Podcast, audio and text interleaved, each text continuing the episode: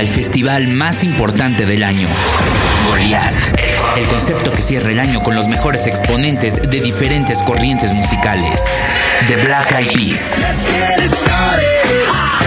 Romeo. Calle 13. Crystal, Crystal Castles. Los Concord. Fisher Spooner. Chetes. Bengala.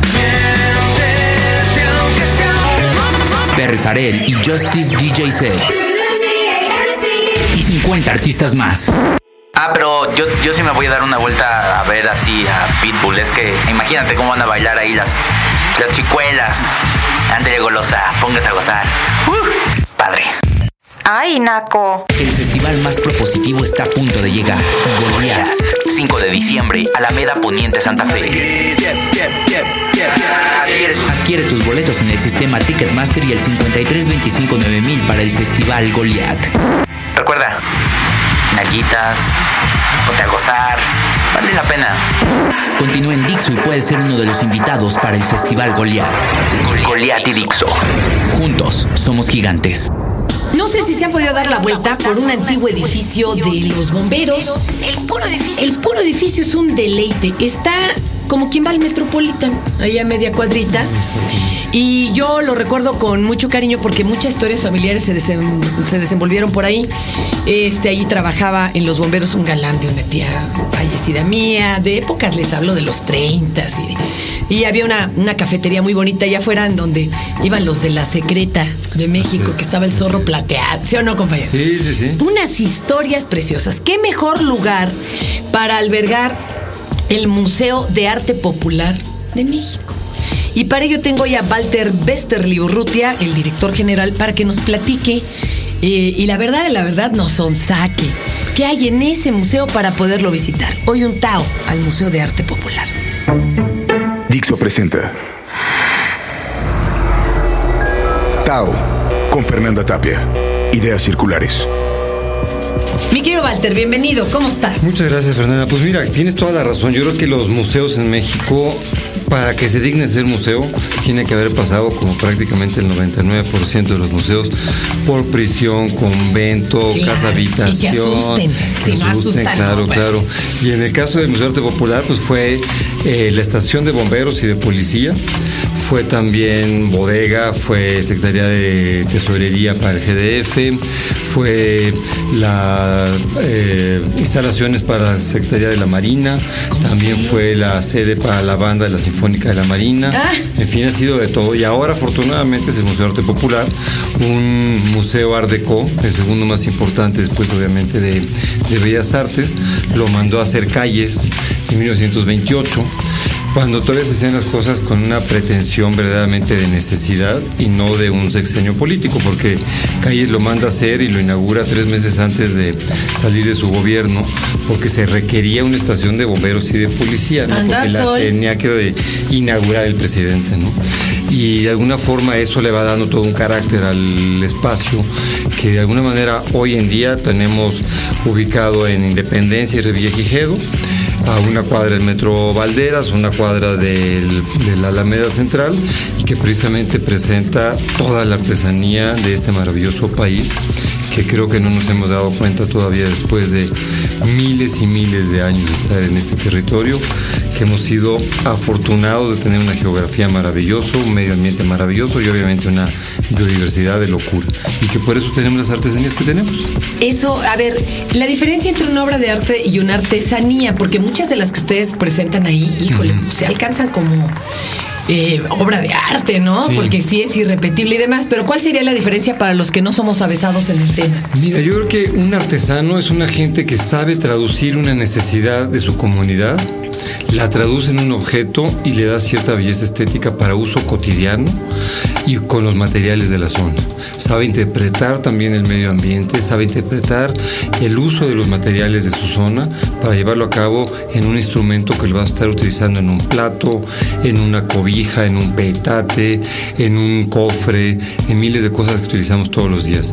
Y el arte de alguna forma, aunque pueda hacerse en forma repetitiva como es la gráfica, es más bien como una contemplación, aunque sea el uso cotidiano de esta contemplación, y los oficios de los dos son los que los unen.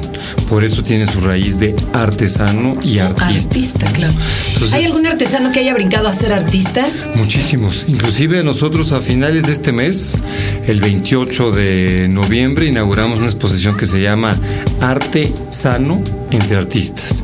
Y es la idea de presentar un arte saludable entre los artesanos y los artistas que van a estar trabajando en parejas, concibiendo la pieza al mismo tiempo, no trabajándole el artesano al artista. Que es no diferente, eso sí ha sucedido, claro. Sino concibiendo la pieza conjuntamente. Porque Picasso incluso hizo hasta, digo, alfarería, por Dios santo. Así Se fue es. en Venecia y trabajó el vidrio. Y... Exactamente, yo creo que muchísimos artistas han, han hecho muchas de estas cosas, pero inclusive art- eh, Picasso fue un artesano, sabía los oficios y sabía labrar y sabía eh, generar piezas para el uso cotidiano. Hay muchísimos platos que él estuvo haciendo para ¿Qué me dices? cerámica utilitaria. Los frascos de perfume que han diseñado, bueno, todos, Dalí, ¿no? es, ¿no? Maravillas. Entonces yo creo que ahí es donde está ese juego, donde es una frontera muy fina y que nosotros, la sociedad, somos los que le damos el espacio para ser artesanos o para ser artistas. Te pongo un ejemplo muy simple.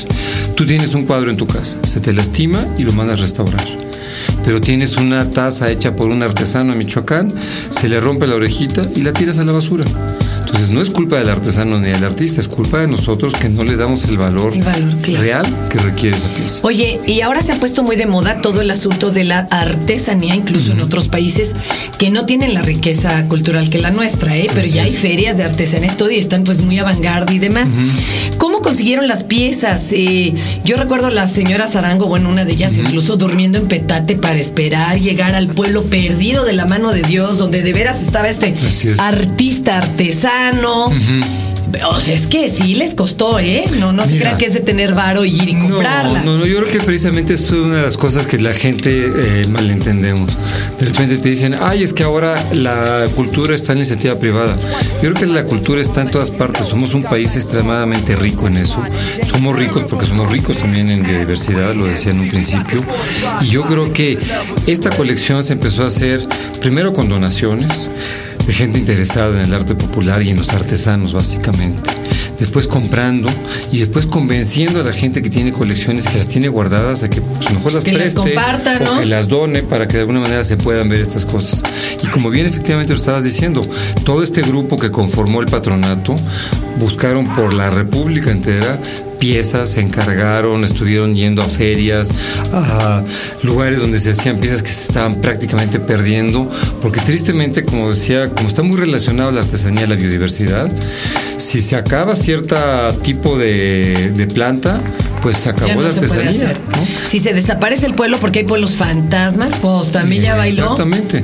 Que también ahora hay una globalización y encuentras mucha de la artesanía que hay en Guerrero, pues también en Baja California, pero no es igual igual. No es igual porque yo creo que el verdadero artesano sabe utilizar eh, su medio ambiente, traducir el sentimiento de su gente y poderlo generar el objeto. Entonces yo creo que aunque encontremos con esta globalización algo por algunas partes, yo creo que el artesano auténtico sigue siendo local.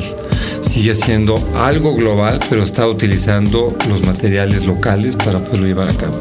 Qué difícil también nos decían, me contaba la, la señora Arango alguna vez que es difícil comprarles piezas porque pues ellos no tienen recibos y eh, es todo un lío cuando son este tipo de asociaciones. Qué complicado, ¿no? Debería de ser así. Pero mira, yo creo que ahí es donde tenemos que precisamente encontrar la cuadratura al círculo, como se dice. Eh, efectivamente, son gente que están en la sierra, que no, muchas veces no saben hablar español. Afortunadamente yo diría que bueno que no les ha Que no llegado los hemos este progreso. contaminado, Exactamente. Y entonces, bueno, es en nuestra, de nuestro lado donde tenemos que buscar cómo vamos a justificarlo, cómo vamos a presentar un recibo para que la gente pueda seguir comiendo, porque esta gente vive de ser artesano, aunque son prácticamente todos agricultores, pero en sus ratos de creatividad generan esto.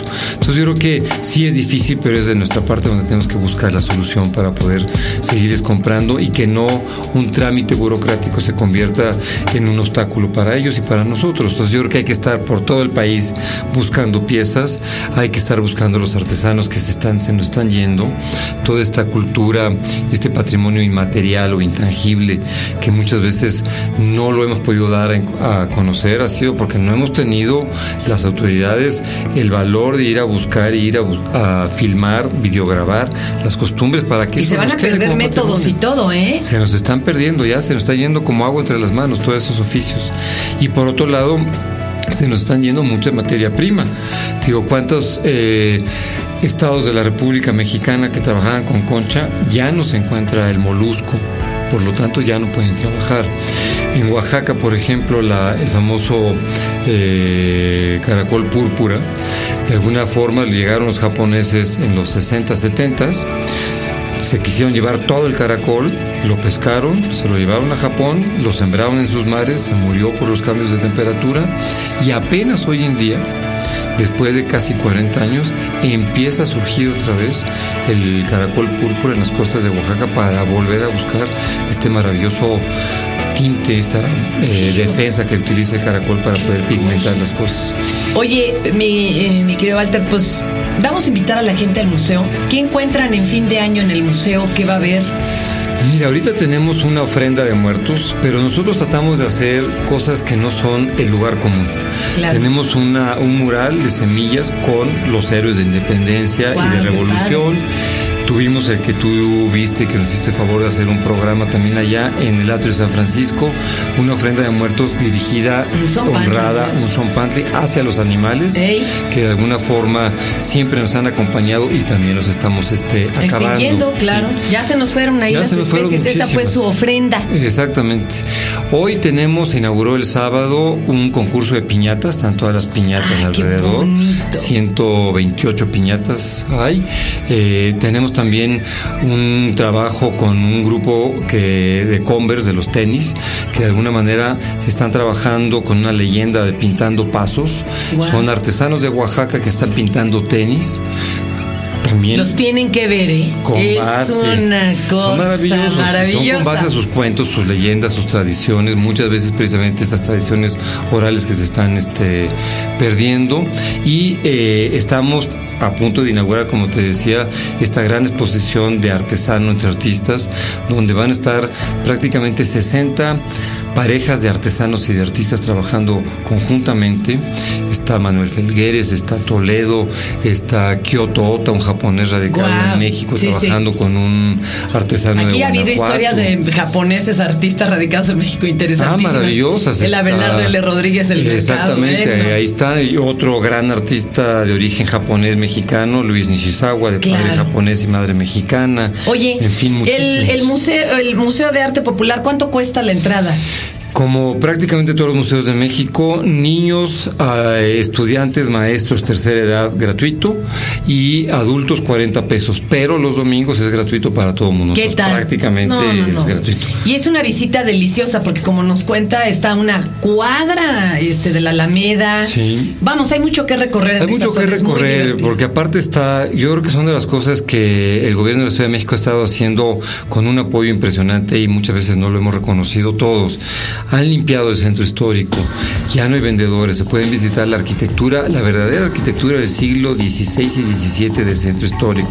Está el Templo Mayor, está obviamente Catedral que se le ha dado una renovada. Bellas Artes. Está Bellas Artes, acaba Y Franz de... Meyer, pues también lo tiene ahí Estamos ahí, ¿no? Están el Munal, el Palacio de Bellas Artes, el, el Museo el del Zapato. edificio de correos. El edificio de correos, eh, San Carlos, que inaugura una exposición muy importante ahora de pintura latinoamericana y española el miércoles. Inglés. Y lo que hay que hacer es unirnos los museos para poder trabajar conjuntamente, porque tú oyes a los directores a decir, mi museo, Eh. mi gente. Yo quisiera ver cuándo compraron ese museo. Yo sí es les quiero invitar algo. Miren, no hay muchos dineros, no hay muchos recursos, no, es. podemos salir de paseo muchas veces, donde nos vamos a quedar en esta capital. Finjan ser turistas. Así es. ¿Hace cuánto no pisan un museo si no es por una tarea? Sí. Ahorita nos acaba de mencionar Walter como para llenar todas las semanas de festividades. De veras, y en todas hay eventos además especiales Claro. de la época. De veras, invitados a que lo hagan. Se pueden ir al eje central, echarse unos churritos con chocolate. Sí, el Moro sigue vivo, por favor. Después se pueden ir tranquilamente a la Ven todas las sex shop ahí que hay en las azoteas, es como un recorrido muy divertido. Sí, sí, que tenga Oye, ya tumbaron los arcos de Garibaldi, ¿verdad? Que están por hacer ahí el Museo El del Museo del Pulque. Tequila y del Pulque, tequila. así es. Bueno, pero hay una pulquería ahí muy famosa que si entran rumbo al mercado, están las fotos de todos los mandatarios, de veras, de todos los países y épocas que han ido ahí a echarse unos alipuses. Y en Este- el museo tenemos una pieza, unas piezas de pan duro de toda la colección de los presidentes que ha habido desde prácticamente Hidalgo, aunque no es presidente, no fue presidente, pero todos los personajes importantes de pan duro, un este artesano de Jalisco. Y eso que no eran del pan, eran en ese entonces Eh, del exactamente, eran de otro tipo de panes, porque finalmente nos han demostrado que es la misma gata, nada más que revolcada. Es el mismo migajón, compadre. Así es. Oye, André, eh, tú, Walter, muchas gracias. de veras, ti, y, me amo tu todo. corbata. Tiene unas Tus corbatas órdenes. este hombre.